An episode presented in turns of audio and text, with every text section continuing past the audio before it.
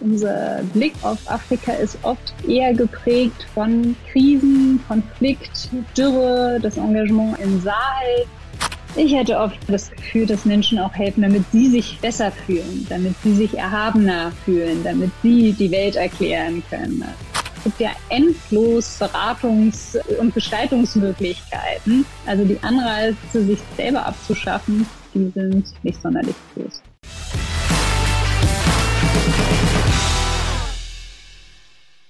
Liebe Hörerinnen und Hörer, heute ist wieder Macht was Zeit und ich habe hier jemanden am Mikrofon beziehungsweise digital zugeschaltet am Mikrofon.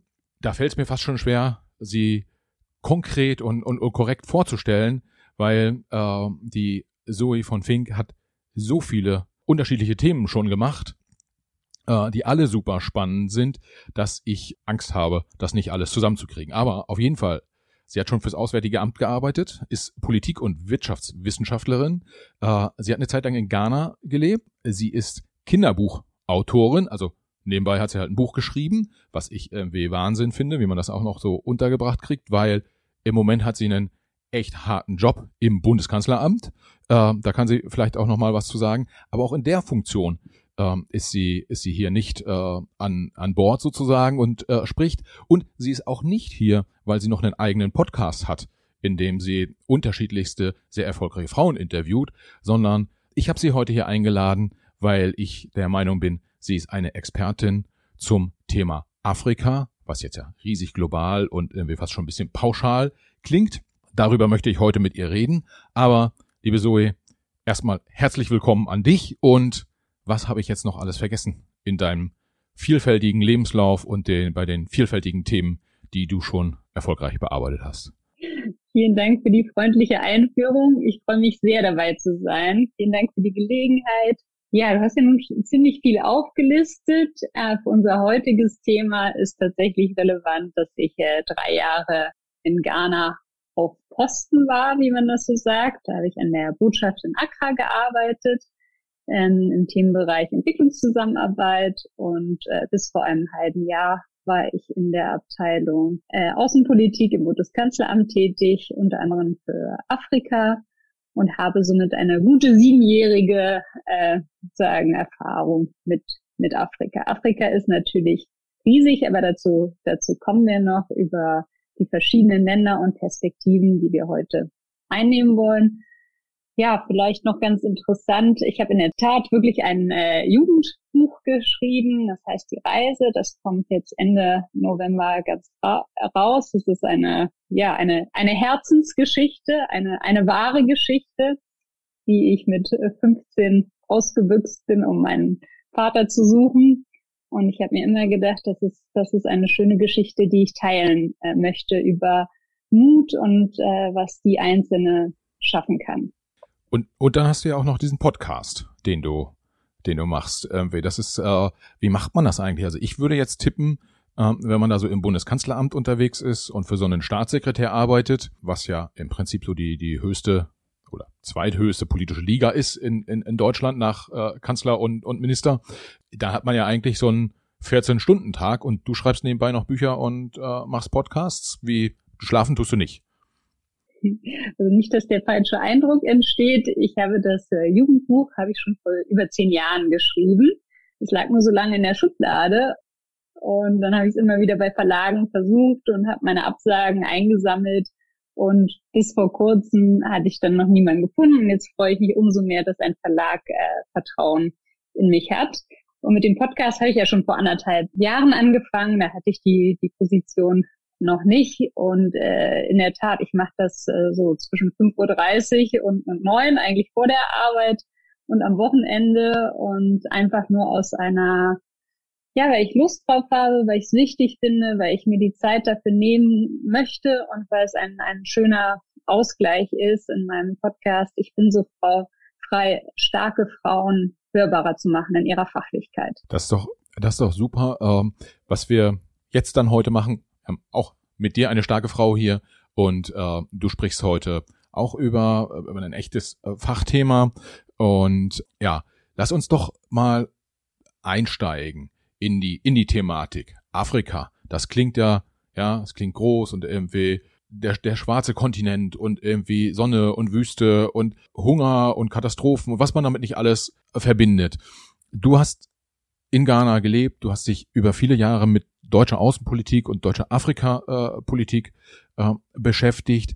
Was fällt dir dann ein äh, als erstes, wenn du das Stichwort Afrika hörst? Was ist aus deiner Perspektive anders als dieses, ich sag mal, Medienbild, was die meisten von uns haben? Hm, also, wie gesagt, habe ich drei Jahre in Ghana gelebt und hatte dort eine verdammt gute Zeit. Ich habe mich immer sicher gefühlt. Ähm, ich bin viel weggegangen, viel tanzen gegangen. Ich fand den Umgang mit den Menschen sehr, sehr freundlich, sehr professionell. Ich hatte auch nicht das Gefühl, dass alle auf der Flucht sind und gleich als nächstes nach Europa auswandern äh, wollen. Und äh, ich hatte durchaus das Gefühl, dass der gesellschaftliche Zusammenhang, Zusammenhalt in vielen, ähm, ja, bei vielen Gelegenheiten sichtbar war und es auch ganz viel gibt, was wir uns von afrikanischen Staaten oder abschauen können. Also nicht diese Idee, dass wir so sehr überlegen sind und dass wir das bessere Gesellschaftsmodell in, in Europa haben und dass alle unbedingt zu uns wollen, sondern dass es auch viel gibt, was schön vor Ort ist und äh, weswegen ich dort sehr gerne gelebt habe. Jetzt ist es ja so, dass wir, ähm, also diese, diese Flüchtlingsbewegungen zum Beispiel, die, die gibt es, aber wenn ich dich richtig interpretiere, dann ist es halt so, dass wir vielleicht auch, auch medial den Fokus einfach zu sehr auf, auf bestimmte Themen legen und uns das komplette Bild einfach auch, auch fehlt des, des Kontinents. Ja, also jetzt nur als Beispiel. Ich dachte schon, dass wir auf das Thema äh, Migration zu sprechen äh, kommen. Ich habe mir nochmal die Statistiken, also die Asylgesuchsstatistiken angeschaut und da ist irgendwie das erste afrikanische Land auf Platz sechs, ja, Somalien. Und irgendwann kommt dann Burundi und Ägypten. Aber davor gibt es halt ganz andere, äh, ganz andere Staaten, also wo Asylgesuche gestellt werden und es, es entsteht in Deutschland ein Eindruck, äh, Hilfe, es gibt Bevölkerungswachstum in Afrika, die kommen alle rüber, nehmen uns die Arbeitsplätze weg und wir müssen unbedingt was tun. Und die Lösung dafür ist noch mehr Entwicklungszusammenarbeit. Also dieses Narrativ ist entstanden, insbesondere so nach 2015, wo es so viele Flüchtlinge in, in, in, in Deutschland gab. Und ich kann mich noch erinnern, jetzt plaudere ich ein bisschen aus dem äh, Nähkästchen, aber dass ich für eine Leitung eines Ministeriums gearbeitet habe und äh, ich immer wieder sozusagen eindringlich in den Reden auf dieses starke Bevölkerungswachstum in Afrika eingegangen bin und dass wir ganz äh, viel machen müssen, um Fluchtursachen zu vermindern. Und dieses Narrativ ist hängen geblieben und davon kommt man sehr, sehr schwierig weg. Ja, das heißt, im Prinzip ähm, kann man sagen, ja, es gibt diese Fluchtursachen und es gibt auch Fluchtbewegungen, aber äh, diese gar nicht so stark, wie wir sie gegebenenfalls auch wahrnehmen in, in, in Deutschland. Und es gibt noch ganz viele andere Themen, die wir uns mal anschauen sollen. Und in dem Zusammenhang ist so das Erste, was mir einfällt und was auch so ein Punkt war, über den ich nachgedacht habe, als ich das, das Thema sozusagen gepickt habe, war, gibt es überhaupt das Afrika oder kann man ja eigentlich schon sagen, das Afrika gibt's ja eigentlich nicht, weil irgendwie in, in Ägypten ist halt mal komplett anders als in Südafrika. Ähm, wie, wie empfindest du den Blick auf den, auf den Kontinent und was macht diese Unterschiedlichkeit halt auch aus? Einerseits sozusagen für die Beziehung innerhalb des Kontinents, zum Beispiel unter den, unter den einzelnen Ländern, aber auch ähm, die, der europäische Blick auf den Kontinent. Ist der vielleicht stark geprägt von ja, irgendwie bestimmten bestimmten Ländern, bestimmten Krisenregionen, ich sag mal sowas wie Mali, wo ja auch die Bundeswehr aktuell äh, äh, noch, noch stationiert ist, prägt das vielleicht sehr unser Afrika-Bild und viele andere Themen wie zum Beispiel das Leben in Ghana, was wie du es gerade beschrieben hast, das schafft es gar nicht in unserer Aufmerksamkeit. Das stimmt. Wenn ich noch einen Schritt zurückgehen äh, darf zum Thema Migration, will ich noch erwähnen, dass die, äh, die meisten Flüchtlinge ja innerhalb von Afrika sind. Also es ist sehr, sehr viel ähm, sich innerhalb von Afrika verteilt und, bei, und sich auf bestimmte Regionen konzentriert und wir davon Europa ja gar nicht so viel mit mitbekommen und dass die afrikanischen Länder unter sich ja sehr grundsätzlich äh, sehr offen und hilfsbereit sind für Konflikte, äh, für, für, ähm, für Fluchtsuchende von anderen Ländern. Jetzt zu deiner Frage zu Afrika. Also, ich werde den Fehler jetzt hier auch immer wieder machen, dass ich von Afrika rede, aber es gibt kein Afrika als solches. Ähm, es ist ein, ein, ein riesiger äh, Kontinent. Es, ähm, also es ist wie, als würde man Schweden und Portugal vergleichen. Da gibt es halt einige Gemeinsamkeiten, aber doch sehr wenige. Äh, Afrika erstreckt sich über sechs Zeitzonen. Es gibt 2000 verschiedene Sprachen. Alleine in, in Ghana habe ich dann gedacht, ach so, ich müsste jetzt mal was tun, damit ich äh, der lokalen Sprache mächtig werde. Aber wo denn anfangen? Es gibt Twi, Ewe und noch äh, sämtliche andere Sprachen. Also es ist sehr, sehr divers, ähm, was die Geschichte angeht, was den Ressourcenreichtum angeht. Und in der Tat, unser, unser Blick auf Afrika ist oft eher geprägt von Krisen, Konflikt, Dürre, das Engagement in, in, in, in Sahel.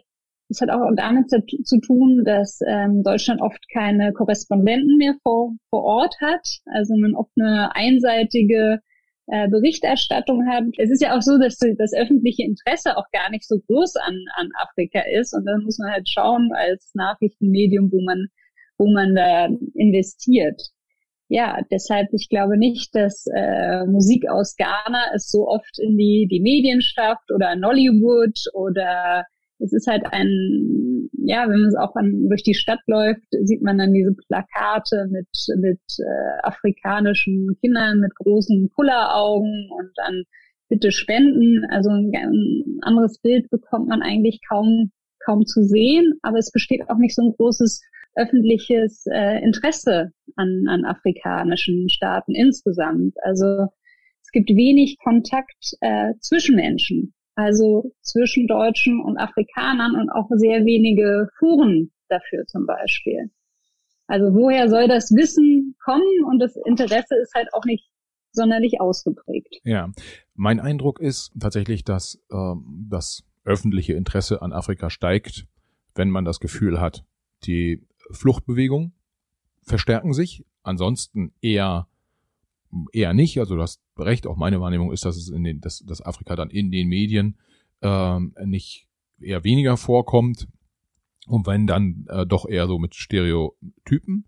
Ähm, was ich mich halt frage, und ist vielleicht ein bisschen ein ketzerischer Gedanke, aber wir als Deutschland, als Exportweltmeister, äh, müssten wir nicht eigentlich ein riesiges Interesse haben an diesem Kontinent, in dem eine Milliarde Menschen oder auf dem eine Milliarde Menschen in 54 äh, Staaten leben.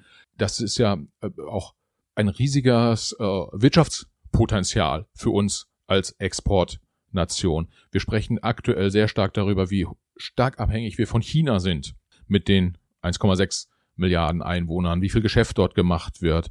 Auf der anderen Seite lassen wir, ich würde fast schon sagen, den Kontinent mit einer Milliarde Menschen wirtschaftlich fast schon so ein bisschen links liegen und machen, auch das ein bisschen ketzerisch formuliert, machen so ein bisschen Entwicklungshilfe und schauen mal, dass da irgendwie, dass es ruhig bleibt. Siehst du die, siehst du das ähnlich, diese äh, Problematik oder diese Diskrepanz oder bin ich da ein bisschen auf einem falschen Weg? Ich denke, das muss man pragmatisch sehen und schauen, in welche Staaten es sich lohnt äh, zu investieren.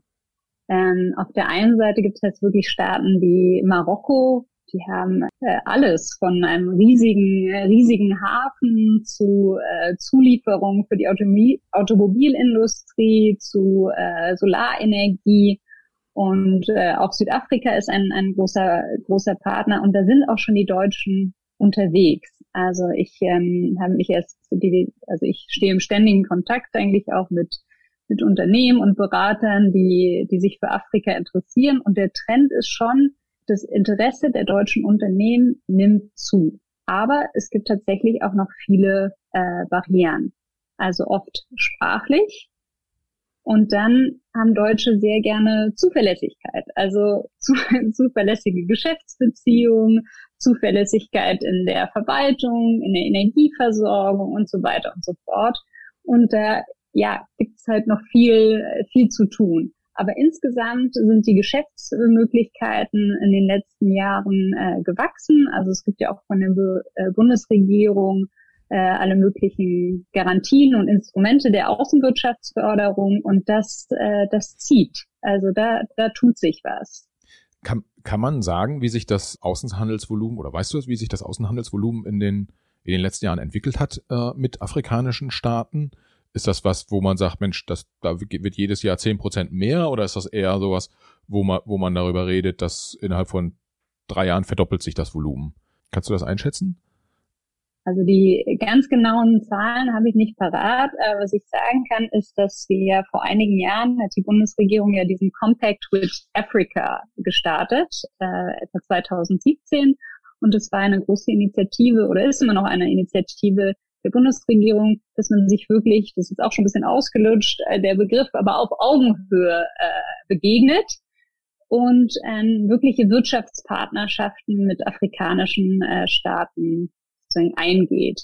Und im Laufe dieses Compact with Africas gab es dann einmal im Jahr einen, einen Gipfel, äh, wo äh, die Reformpartner nach Deutschland gekommen sind, äh, man sozusagen Leuchtturmprojekte verabschiedet hat und das hat, glaube ich, viel, ähm, viel Gutes getan, auch von afrikanischer Seite, nicht nur als Entwicklungspartner äh, betrachtet zu werden, sondern, sondern wirklich mit einer Wirtschaftsdelegation ähm, schaut, was, was kann getan werden, wo kann investiert werden, wo hakt es, wo kann vielleicht aus entwicklungspolitischer äh, Perspektive sozusagen noch nachgearbeitet werden, gefördert werden, was braucht ihr? Und ähm, das, hat, das hat viel, viel für die Beziehungen getan. Und es gibt jetzt immer noch große Wirtschaftstreffen. Jetzt im, im Dezember in Johannesburg gibt es das äh, German African Business Forum. Das findet in Johannesburg statt.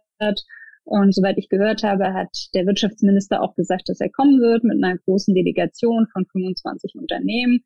Also da tut sich auf jeden Fall was. Und außerdem, also in Afrika ist ja immer noch die, die größten, also die die Wirtschaften wachsen ja zumindest, jetzt nicht in allen Staaten, aber es gibt Wachstum. Und da sich in Deutschland, in Europa, USA jetzt wenig tu tut, gibt es immer mehr Investoren, die auch in Richtung Afrika schauen. Ja, ein, ein Punkt fand ich gerade ganz spannend, den du erwähnt äh, hast, so, die Deutschen wollen Zuverlässigkeit. Das zeichnet uns aus oder ist unser größter Makel, wie auch immer man, man sozusagen die Perspektive dann auf Deutschland hat. Aber du hast halt auch gesagt, äh, in Bezug auf die Sprache, jetzt wäre ich relativ naiv davon ausgegangen, wenn ich in Afrika unterwegs bin, dann gibt's da ganz, ganz viele Landessprachen, das ist klar. Aber aufgrund der Kolonialzeit sind entweder Englisch oder Französisch in allen Staaten präsent und werden, werden grundsätzlich gesprochen. Liege ich damit falsch? Nee, du liegst nicht falsch, aber die, Franz äh, die Deutschen sind jetzt zum Beispiel nicht so gut beim im Französischen und da kann ich mich dran erinnern, dass eine Delegation aus Senegal gerade da war und die, die deutschen Unternehmer da ein bisschen ja nicht weiter kamen, bis ich dann selber gedolmetscht habe und ähm, da ja da haben es andere Länder wie Frankreich äh, einfacher. Ja und ist dann Frankreich also historisch gesehen natürlich stärker verwurzelt in, in, in vielen afrikanischen Staaten. Aber wenn man sich jetzt so die aktuelle Wirtschaftszusammenarbeit äh, äh, anguckt, liegt, wird Frankreich dann deutlich vor, vor Deutschland? Kann ich wieder jetzt in, in Zahlen leider nicht be beziffern, aber was man sagen kann, dass es auch eine gewisse Müdigkeit gibt mit Frankreich. Also aus der kolon kolonialen Geschichte heraus und dass man daher auch offener ist äh, für Deutsche, weil man denkt, na ja, das sind gute Geschäftspartner, die haben vielleicht keine Hintergedanken, die sind äh, zuverlässiger. Made in Germany hat immer noch einen sehr guten Ruf. Also insgesamt würde ich sagen, dass deutsche Unternehmen sehr, sehr willkommen sind. Ja, okay, das, äh, das ist ja schon mal schon mal gut, gerade vor dem Hintergrund, dass wir aufgrund der aktuellen äh, Situation ja nicht nur in Bezug auf China, was wir eben angesprochen haben, sondern natürlich auch aufgrund des Ukraine-Krieges und, und, und Russland, ist ja die deutsche Wirtschaft auch gefordert, stärker zu diversifizieren und ja, einfach weltweit ak aktiver zu, aktiver zu sein. Wenn man willkommen ist, ist das ja immer, immer, immer ganz schön. Wenn du jetzt auf die einzelnen afrikanischen Länder draufschaust, wäre es unfair zu sagen, es gibt da den einen oder anderen, ich nenne ihn mal Vorbildstaat sozusagen aus deutscher Perspektive, äh, einmal nur die deutsche Perspektive an sich und dann vielleicht aber auch deine Perspektive als jemand, die, die, die halt vor Ort gelebt hat. Also ich würde vermuten, in deinen Augen gibt's nicht so das Vorbild, sondern es ist halt eher so, wir sollten, sollten schauen, äh, dass die Menschen vor Ort sich entwickeln, wie sie sich entwickeln wollen und nicht wie wir glauben, dass es gut ist. Aber so habe ich die Frage ein bisschen, bisschen verhauen, glaube ich. Aber was ich sagen wollte ist, deutsche Perspektive, was sind da so die Vorbildstaaten und wie ist deine Meinung dann dazu, deine persönliche? Ich glaube nicht, dass es so in der so klassische Vorbildstaaten gibt und ich habe ja auch nicht in verschiedenen afrikanischen Ländern gelebt, sondern nur in Ghana. Was ich immer wieder höre, ist äh, Rwanda ist ein guter Investitionsstandort. Das war ein äh, ziemlich autoritär geführtes Regime, aber tatsächlich äh, geht es jetzt los mit der Impfstoffproduktion von BioNTech. VW äh, konzentriert sich dort auf E-Mobilität, also da tut sich äh, sehr, sehr viel. Jetzt in Namibia haben wir angefangen, ähm, äh, im Bereich grüner Wasserstoff zusammenzuarbeiten, auch mit der Perspektive, dass wir irgendwann mal grünen Wasserstoff äh, importieren werden. Und wie gesagt, in, in Marokko tut sich sehr viel, Algerien, äh, Tunesien, Kenia natürlich. Kenia hat einen, äh, einen tollen Bankensektor, da tut sich sehr viel in, in, im Bereich äh, Innovation und Digitalisierung. Das sind so, das sind so die Schwerpunkte, wie ich höre, der deutschen, deutsch-afrikanischen Zusammenarbeit. Sehr spannender Punkt, den du gerade in Bezug auf Ruanda angesprochen hast, ist, ähm, also ich verstehe, Ruanda ist stabil und Stabilität benötigt man für, für gute Wirtschaftsbeziehungen. Aber gerade zuletzt haben wir auch sehr, sehr intensiv in Deutschland diskutiert, wie, wie gestalten wir unsere Außen- und Wirtschaftspolitik, wie Werte getrieben sozusagen ist diese, ist diese Politik. Und ich sag mal so, äh, wenn ich jetzt irgendwie eine Annalena Baerbock höre, die wird vielleicht sagen, Mensch, ja, Stabilität ist super, aber irgendwie eine stabile Demokratie wäre halt irgendwie mir nochmal lieber als eine stabile Autokratie, mit der wir Geschäfte machen. Wie, wie siehst du das? Muss man da einfach auch ein bisschen pragmatisch dran gehen oder hat man am Ende des Tages nur die Wahl, ich sag mal so, zwischen Pest und Cholera. Natürlich ist mir eine stabile Demokratie auch lieber. Aber ich denke, der Ukraine-Konflikt hat gezeigt, dass wir für unser System, für unser Wertesystem, für unsere Demokratie auch wirklich kämpfen müssen und andere überzeugen müssen, dass, dass das das beste äh, System wird, was den maximalen äh, Wohlstand und Freiheit äh, für möglichst viele bringt. Und da müssen wir erstens Vorbild sein, aber auch Überzeugungsarbeit leisten. Ähm, jetzt insbesondere in der VN-Generalversammlung haben ja die verschiedenen Abstimmungen gezeigt, dass es jetzt kein Automatismus ist, dass die afrikanischen Staaten sozusagen auf unserer Seite sind. Also wenn man sich das Wahlverhalten anschaut und auch die Enthaltung, ja, dann müssen wir noch viel Überzeugungsarbeit leisten, äh, insbesondere da sich Russland und China schon seit Jahren in, in vielen afrikanischen Staaten weit machen. Also ich denke, wir müssen da anknüpfen, wo wir gemeinsame Punkte haben und an denen äh, zusammenarbeiten, aber auch nicht äh, und äh, unsere unsere Wertepartner stärken, aber auch nicht kategorisch ausschließen, dass man äh, jetzt nicht mit jemandem weiter zusammenarbeitet oder reden, redet, weil, ja, weil wir nicht mit der, mit dem Demokratielevel einverstanden sind. Ja. Letztendlich ist es halt dann, dann ja auch dann äh, Stück weit so, dass wir sozusagen aus dem sicheren Berlin heraus, ja, warm und trocken sitzend, nicht, vielleicht nicht urteilen sollten über Situationen in Ländern, die wir, die wir vielleicht gar nicht so ganz, ganz einschätzen können. Auf der anderen Seite, ja, ich sag mal so, Demokratiepartnerschaften ist, ist ja, ist ja das, was wir, was wir uns wünschen. Das heißt aber in Summe auch, es gibt gar nicht so diesen einen, ähm, wie soll ich sagen, dieses, dieses eine Standardrezept, so soll Außen- und Wirtschaftspolitik auch in Richtung afrikanischer Staaten aussehen, sondern man muss sich die einzelnen Themen an, anschauen und man muss dann auch, ich sag mal, fallbezogene Entscheidungen treffen. Richtig. Ich habe mal irgendwann gehört, ähm, ja, China und Russland, die sind halt in Afrika unterwegs mit einem unterschiedlichen Ansatz beide, aber insbesondere China, die interessiert halt nicht welche Gesellschaftsform in dem jeweiligen Land äh, sozusagen ge gehandhabt wird. Äh, die interessiert nur, wer hat da die Macht, wie zuverlässig ist der und wie können wir mit dem zusammenarbeiten. So nach dem Motto, ich hinterfrage halt nicht, ich mache einfach Geschäfte und dass das, dass deshalb mit diesem Ansatz die Chinesen, ob wir den jetzt gut finden oder nicht, ist noch eine andere Frage, aber dass deshalb die Chinesen in Afrika so erfolgreich sind. Ja, also als ich vor Ort war in, in Ghana, ist mir schon aufgefallen, wir sind teilweise sehr, sehr schwierige Partner. Natürlich müssen wir unsere Entwicklungszusammenarbeit, das sind Steuergelder. Deshalb müssen wir auch genau rechtfertigen, wo das hingeht.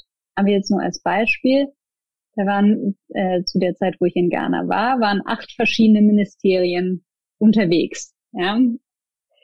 Und das heißt, die kamen dann jeweils mit Delegationen, mit verschiedenen Verträgen und so weiter. Und wir haben die ghanaischen Partner einfach damit so überfordert nach einer Weile. Und so, dass mir mein ghanaischer Partner sagte, im Vergleich seien wir nicht wettbewerbsfähig. Also im Vergleich zu den ganzen anderen Gebern, die dort vor Ort sind. Und äh, in, zu der Zeit waren wir 44 Geber ja, und haben den Ghana sehr viele Kopfschmerzen bereitet über wer welches Projekt macht, welcher Minister kommt und so weiter. Natürlich wollen ja Minister, wenn sie dann äh, vor Ort sind, wollen sie auch irgendwas eröffnen oder besichtigen und dann wollen sie auch wahrgenommen werden von einem wichtigen ghanaischen Minister.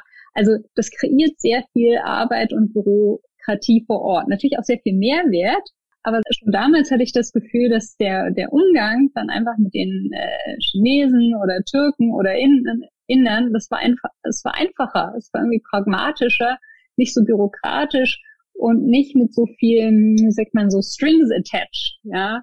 Äh, wir hatten halt alle möglichen bürokratischen Vorschriften, wie wir das haben wollen, was zu berücksichtigen ist, äh, Menschenrechte, Lieferketten und so weiter und so fort, was ja alles gut und richtig ist. Aber es macht es dann in der Umsetzung sehr, sehr kompliziert und auch oft langsam. Äh, und dann gab es oft die, die, ja, einfach Gelegenheiten, wo ich das Gefühl hatte, dass, äh, dass äh, die Partner auch sehr gerne unsere Produkte oder unser Wissen in Anspruch nehmen sollte, wollten, aber das von der Umsetzung einfach viel zu lange dauerte, weil wir noch ewige Prüfmissionen hatten und dann musste das noch geprüft werden und dann lag das da noch und äh, dass äh, andere äh, sozusagen Wettbewerber wie China einfach schnellere, bessere Angebote machen konnten. Ja, und wenn man, was ich halt sehr, sehr spannend finde, ist dieser Ansatz zu sagen, naja, wir stehen dort halt im Wettbewerb mit China, mit Russland, mit Indien, äh, mit der Türkei etc. Das dreht das Ganze ja so ein bisschen um. Es ist halt nicht mehr so, dass wir sagen, oh, wir haben hier, keine Ahnung, 100 Millionen Euro, das verschenken wir dort, meinetwegen in Ghana, und da müssen die mal alle dankbar sein, dass wir das, dass wir da so irgendwie schön Entwicklungshilfe machen, sondern es ist eher so, dass man es irgendwie, dass, dass man vor Ort präsent sein möchte, dass man vor Ort investieren möchte, weil, wie zu Beginn gesagt, ja, das auch eine attraktive Wirtschaftspartner im Zweifel sind. Und das zweite aus deinen Ausführungen, was mich tatsächlich fast schon ein bisschen erschreckt ist, offensichtlich haben wir beim Thema Entwicklungszusammenarbeit genau das gleiche Problem, wie wir es haben, wenn wir versuchen, in Deutschland ein Windrad aufzustellen oder einen Flughafen zu bauen oder eine Elbphilharmonie zu bauen oder auch stringente Corona-Regeln aufzusetzen oder was auch immer. Wir offensichtlich das 27. Sicherheitsnetz, was wir drunter spannen, ist vielleicht dann doch eins zu viel, um am Ende überhaupt zu Zuge zu kommen. Kann man das sagen? Ja, ja, die Verwaltungsdefizite, die ziehen sich halt durch und führen dazu, dass wir dann nicht mehr so wettbewerbsfähig sind. Aber trotzdem, glaube ich, können wir die besseren Angebote machen. Ja. Ich glaube, also gerade was Nachhaltigkeit, Qualität und so weiter angeht, da sind wir auch gefragt. Wir müssen es nur schaffen, diese Angebote schneller rüberzubringen, ja. sodass sie tatsächlich gebraucht werden und umgesetzt werden können das, das, das finde ich einen spannenden Punkt, weil wenn ich das zusammenbringe mit der, mit der Thematik Entwicklungshilfe, wie sie immer noch äh, sozusagen im Umgangsdeutsch genannt wird, was hilft dann wirklich den Menschen vor Ort? Ich ziehe meinen Hut äh, vor, vor Leuten wie zum Beispiel, vielleicht hast du mal gehört, ehemaliger Fußballer äh, Neven Subotic, der äh, Brunnen bohrt in Afrika und für Trinkwasserversorgung äh, oder, oder bei, bei Trinkwasserversorgung unterstützt. Äh, es gibt viele NGOs, die, weiß ich nicht, bis hin zu, sie verteilen Lebensmittel. Ich persönlich ziehe da den, den Hut vor dem, vor dem Engagement. Auf der anderen Seite stelle ich mir aber auch die Frage, wie nachhaltig ist das und wie gut funktioniert das dann auch sozusagen im Sinne von, wenn wir aufhören zu helfen, was bleibt dann? Also muss sich nicht ein bisschen plump und naiv formuliert, der Kontinent aus sich heraus so entwickeln, dass er für das sozusagen für den für den höheren Lebensstandard bei den Menschen sorgen kann? Und was müssen wir da berücksichtigen in unserer Entwicklungszusammenarbeit? Ja, also ganz klar, es gibt auch ein neues äh, Selbstbewusstsein, dass jetzt niemand mehr darauf wartet, dass wir ihnen die Welt erklären und wie es besser läuft. Also heutzutage heißt es ja nicht mehr Entwicklungshilfe, sondern Entwicklungszusammenarbeit, was, was sehr wichtig ist. Für meinen Part, also ich wäre einfach nur dankbar oder würde mich freuen, wenn man von dieser Art Betroffenheitsdiplomatie wegbekommt. Also dass man immer betroffen ist und denkt, oh, wir müssen akut was machen und ja, wir geben jetzt ganz viel humanitäre Hilfe, um der Dürre in Ostafrika entgegenzuwirken. Aber das hilft ja immer nur kurzfristig. Also müssen davon wegkommen, uns kurzfristig wie die Guten zu fühlen, sondern einfach denken, dass die Menschen vor Ort schon am besten wissen, wie sie da rauskommen und sie dabei unterstützen.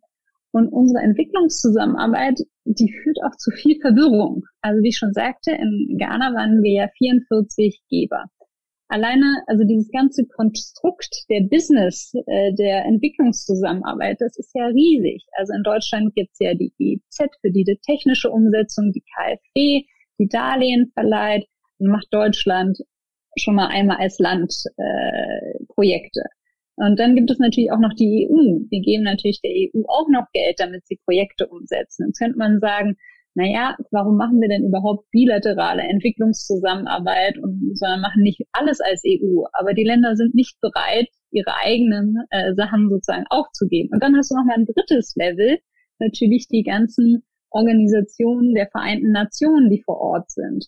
Und bis du die alle beisammen hast, ja, also, also es ist äh, vor Ort wirklich sehr, sehr verwirrend für die Partner. Besonders bei, also nehmen wir jetzt nur das Beispiel Dezentralisierung dann kommen die verschiedenen Länder nach Ghana, Beispiel, und erklären, wie Dezentralisierung oder Verwaltung funktionieren soll.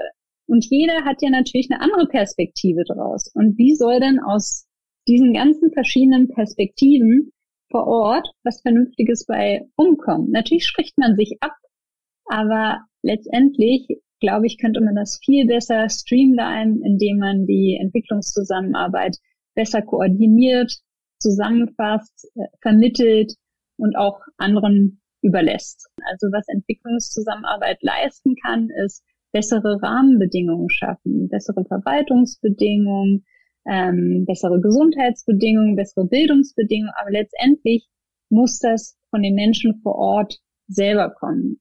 Ja, und wäre dann vielleicht eine Option, dass man gerade auch der, ich sag mal, den, der deutschen Industrie und, und äh, Handelspartnern denen einfach mehr Freiraum äh, schafft, dass man, also ich sag mal so, eine NGO, bleiben wir bei dem Beispiel, bohrt Brunnen, das ist irgendwie total super, wenn das, äh, wenn es in die Region passt und von den Menschen gewollt wird, aber vielleicht wäre es besser, einen, wenn VW irgendwie vor Ort ein Automobilwerk baut, wo die Leute dann arbeiten, ihr eigenes Geld verdienen können und ihre eigenen Brunnen bohren können. Also ist jetzt ein bisschen sehr, sehr einfach dargestellt, aber dieses Wirtschaft vor Ort ans Laufen bringen, um Wohlstand zu schaffen, der dann wiederum dafür sorgt, dass Themen wie, ja, wie Brunnenbohren zum Beispiel äh, aus eigener Hand umgesetzt werden können.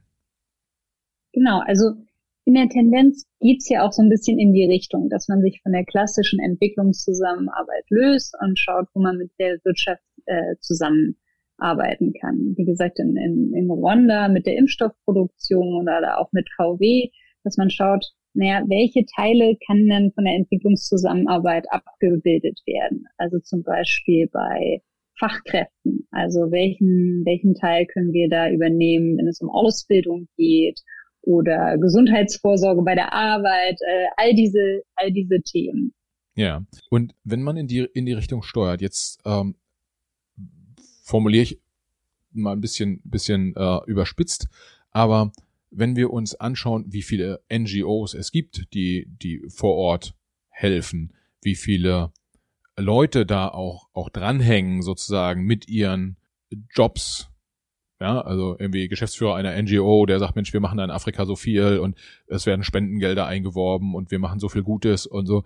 Ich könnte mir vorstellen, dass wenn man die Art der Entwicklungszusammenarbeit stärker in eine echte Zusammenarbeit und vielleicht auch in wirtschaftliche Kooperationen hm, äh, erweitert, dann gehen ja so diese klassischen NGO-Projekte, die gehen ja ein Stück weit zurück. Und die Leute, die diese NGO-Projekte umsetzen, haben da ja vielleicht auch nur bedingt ein Interesse dran, weil das würde dann ja zeigen, dass sie das, was sie die letzten Jahre gemacht haben, dass es vielleicht nicht ganz so gut funktioniert hat oder vielleicht, äh, wenn sie jetzt auch gerade dann nicht mehr gebraucht.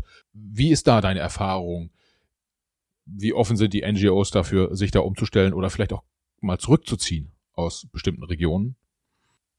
Ja, also um, um eines voranzustellen, es gibt sicherlich sehr viele NGOs, die gute Arbeit äh, leisten. Und trotzdem bin ich über die Jahre etwas zynisch geworden, weil es auch eine Art von Industrie ist, eine Industrie, wo ja auch sozusagen westliche oder deutsche Arbeitsplätze dranhängen, wo immer Mittel eingeworben werden müssen und so weiter und so fort.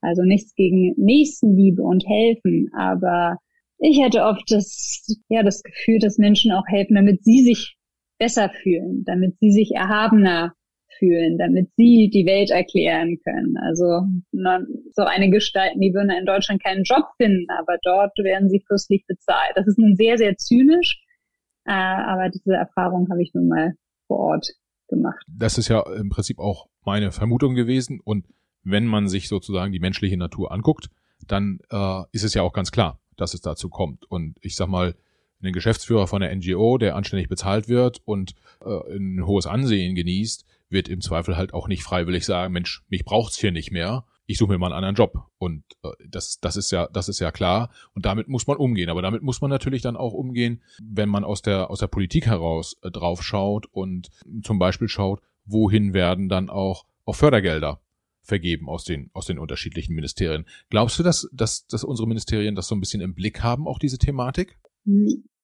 An sich schon, also ich kann mal einen Schritt zurückgehen und über Anreize reden. Also welche Anreize haben sich, haben denn diese Entwicklungsprojekte sich abzuschaffen? Ne? Oft sind die ja im Zwei-Jahres-Rhythmus und werden nochmal überprüft, ah, natürlich, die Notwendigkeit ist immer noch gegeben, deshalb muss das Projekt verlängert worden, äh, werden und deswegen lohnt es sich sozusagen, die Villa vor Ort nochmal zwei, drei Jahre zu, zu mieten. Also es geht ja tatsächlich um Arbeitsplätze und Menschen und ich habe noch nie äh, jemand vor Ort erlebt, der gesagt hat, nee, also mein Projekt wird nicht mehr gebraucht und das ist jetzt ist hier alles abgeschlossen. Es gibt ja endlos äh, Beratungs- äh, und Gestaltungsmöglichkeiten. Also die Anreize, sich selber abzuschaffen, die sind ja, nicht sonderlich groß. Ja, ja.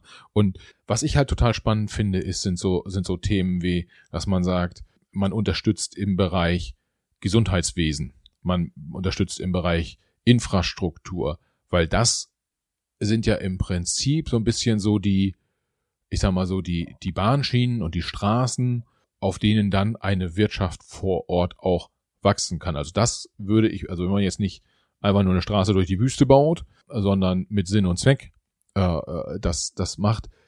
Das sind ja Themen, die dann nachhaltig auch für Aufschwung sorgen sollten. Also äh, man baut Infrastruktur, wo vor Ort Industrie und Handel aufsetzen können.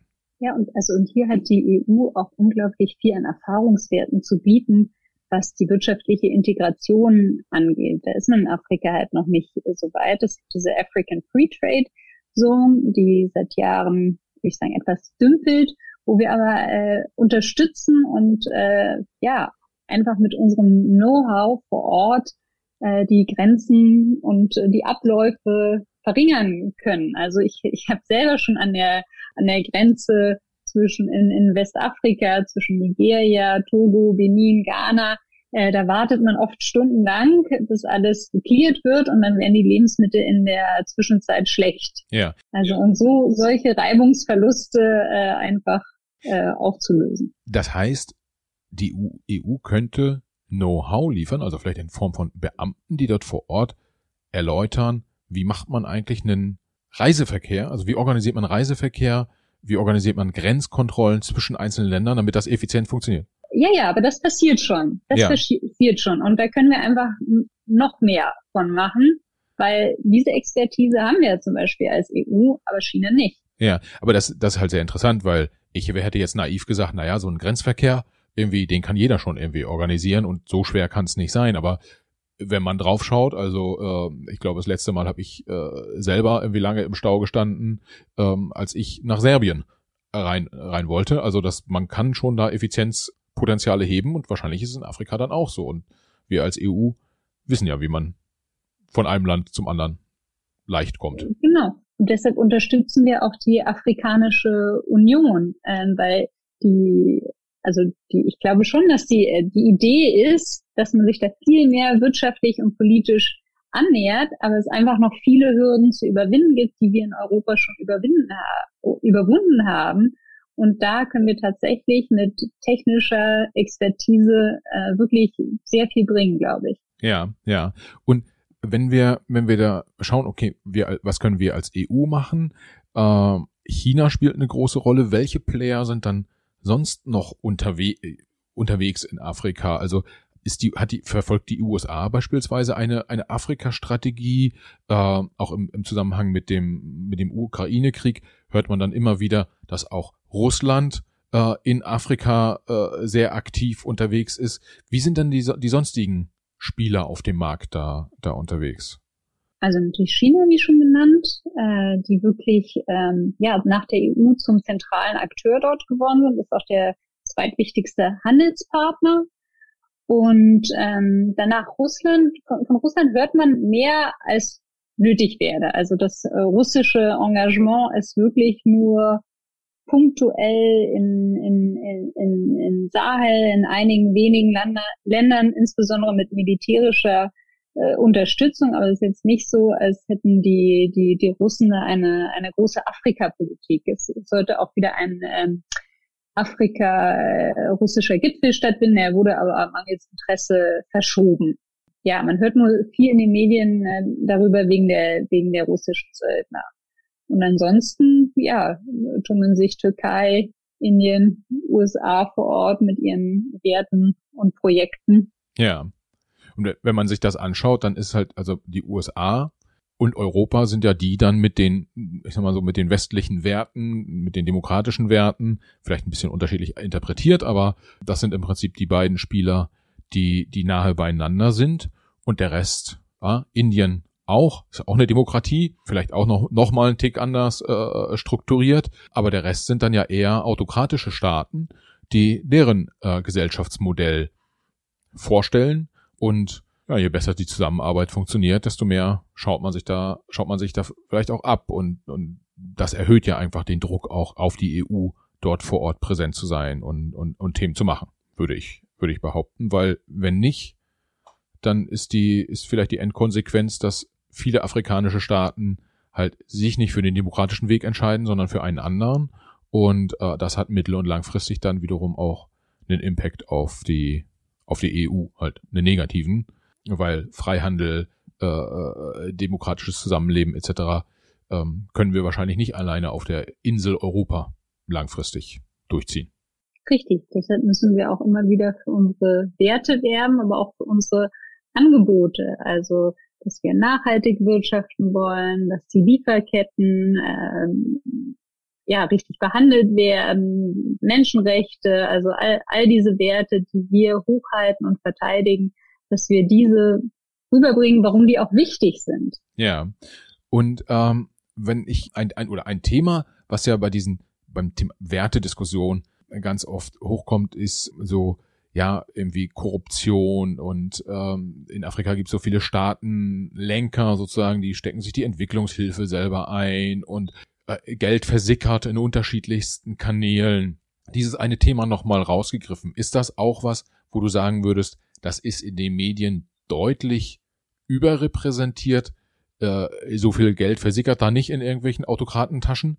Ähm, oder würdest du sagen, doch, doch, das ist schon nach deiner Erfahrung in vielen Ländern ein, ein, ein echtes Problem und damit müssen wir auch umgehen? Hm, Also damit müssen wir auf jeden Fall auch umgehen. Äh, was man, glaube ich, allgemein sagen kann, dass jetzt die Länder, die mehr Rohstoffe haben, zum Beispiel äh, Nigeria, da führt es nicht automatisch äh, zu mehr Reichtum, weil dann auch diese, ja, die Gelegenheiten einfach bestehen für, für äh, mehr Korruption oder dass man, ja, wie gesagt, und äh, in Ländern wie Kenia, die kaum Rohstoffe haben, die müssen dann viel innovativer sein, indem sie Services an, anbieten. Deshalb ist es schon ein, ja, ein wichtiges, wichtiges Thema. Ja, ja. Und wenn du jetzt auf die, auf die Themen draufschaust, du bist ja im politischen Berlin unterwegs.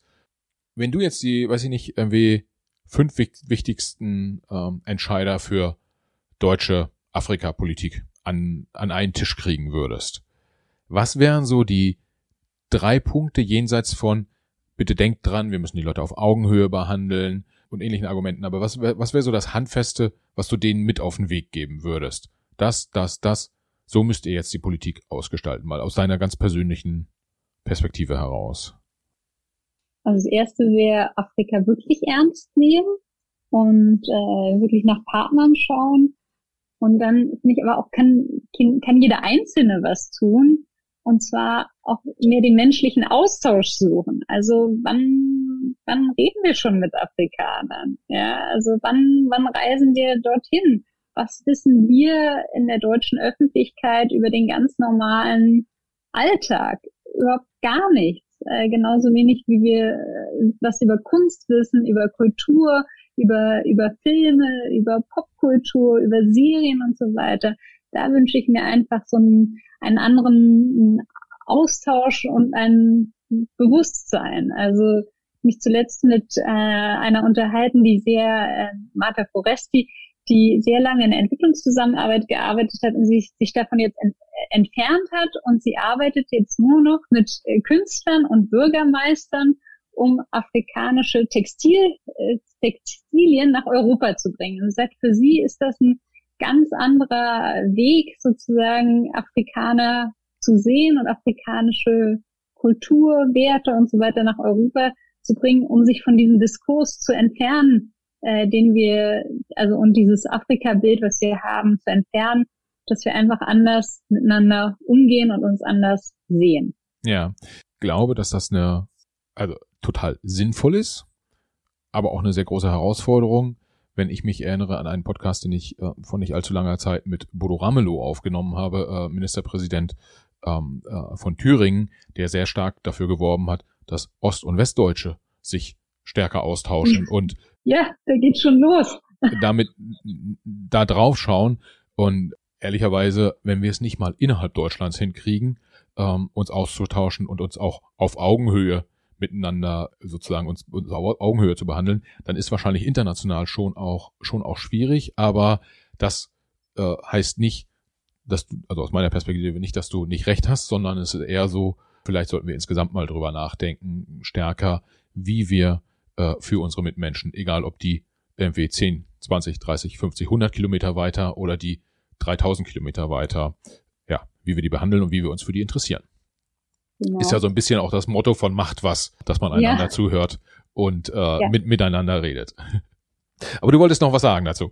Ja, ja, ich wollte, ich wollte noch was sagen, dass, also das Wichtigste wäre wirklich zuhören. Zuhören, was die Bedürfnisse sind und was wirklich gebraucht wird und dann das umsetzen. Wir sind so oft, also auch von Ministeriumsseite, gefangen in unseren Strukturen, in unseren Prozessen, wann was ausgezahlt werden muss, äh, damit, damit noch die 0,7 Prozent erreicht werden und so weiter. Das sind alles sozusagen unsere, unser Gefängnis im Kopf, ja, aber das hilft niemandem anderen. Und sich davon ein bisschen zu lösen und wirklich zuhören, was die Bedürfnisse sind, das wäre ein Anliegen. Ja. Und wo wir über Anliegen, die du hast, sprechen, was sind dann die Anliegen, die dich, die dich demnächst umtreiben?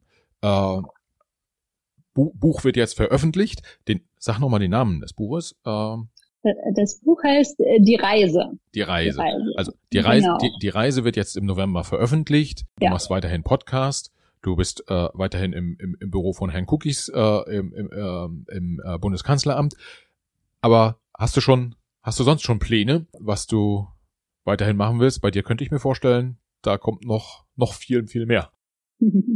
Ja, also ich glaube, ich bin gerade ziemlich ausgelastet und muss dazu sagen, ich habe, äh, ich arbeite jetzt auch gerade nicht mehr in dem in dem Büro von Staatssekretär Cookies, sondern habe äh, hab in der Abteilung eine Beschäftigung in der Wirtschaftsabteilung äh, zur Industriepolitik, was auch sehr viel Spaß macht. Ja, also ich denke, das Buch wird mich auf Trab halten. Ich habe ganz viele spannende Gäste für den Podcast äh, geplant und ähm, ja, ansonsten sammle ich noch Ideen und ihr werdet von mir hören. Oh, okay. Liebe Zoe, vielen Dank für die für die Reise durch Afrika sozusagen. Hat Spaß gemacht. Ich habe auch das eine oder andere noch gelernt. Ich habe auch gelernt, dass äh, eine gewisse Skeptik, die für ich vielleicht hatte bei dem bei dem einen oder anderen, oder Skepsis, die ich bei dem einen oder anderen Punkt hatte, dass du die vielleicht auch bestätigt hast. Das war auch sehr, auch sehr interessant für mich, aber auch die, die Potenziale, äh, die wir beide hier äh, beschrieben haben, finde ich, finde ich super spannend. Also, ja, vielen Dank für die, für die, für die kleine Podcast-Reise, die wir beide gemacht haben und ja, schöne Grüße nach Berlin. Danke dir und viel Spaß bei deiner nächsten Reise nach Afrika. Danke. Ich, da war ich übrigens schon äh, an dieser Stelle. Ja. Viele Grüße an Per Ledermann. Der hat eine Etusis Lodge in Namibia. Wirklich super und er engagiert sich dafür Natur und äh, das ganze ganze drumherum. Eine super Geschichte. Also Per, viele Grüße. Ja, aber das ist doch super, das macht doch den Unterschied. Äh, absolut. Also alles klar. Vielen Dank.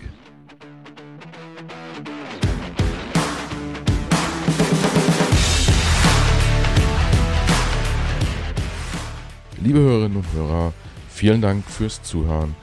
Schön, dass ihr auch dieses Mal wieder dabei wart. Für die Macherinnen und Macher unseres Podcasts, inklusive meiner Person, Michael, der ja hier netterweise äh, diesen Podcast hosten darf, für uns alle wäre es das größte Kompliment, wenn ihr dem Macht was Podcast eine 5-Sterne-Bewertung und einen positiven Kommentar auf Apple Podcast oder einer anderen von euch genutzten Podcast-App hinterlasst. Wir freuen uns auch, wenn ihr dem Macht was Podcast auf Instagram, Facebook, LinkedIn oder Twitter folgt. Schreibt uns dort gern Nachrichten, kommentiert unsere Episoden, übt gern auch Kritik und macht uns gern auch Vorschläge für Gäste, die ihr mal bei uns im Gespräch hören wollen würdet. Vielen Dank, viele Grüße und bis zur nächsten Folge. Alles Gute, bis dahin. Ciao.